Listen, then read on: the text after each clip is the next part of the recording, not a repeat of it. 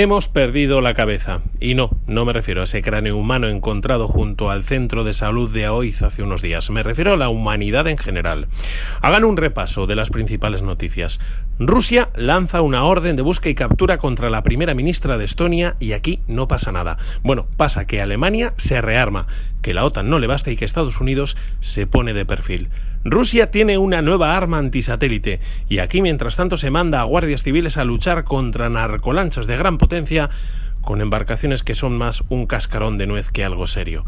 Mientras siguen las guerras en Ucrania y en Gaza, aunque los digitales españoles se preocupan más por Jaime del Burgo, Leticia Ortiz y una pasmina reflejada en un espejo. Con la inteligencia humana claramente en retroceso, avanza la inteligencia artificial, pero se usa más para generar imágenes porno falsas que para intentar solucionarnos la vida. Con la humanidad sin cabeza, les recomiendo que cuiden la suya.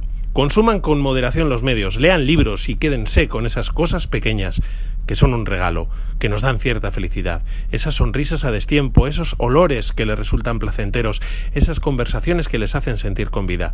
Ya que el mundo se empeña en volvernos locos, traten ustedes de terminar el día en paz con sus acciones, sabiendo que no han amargado a nadie.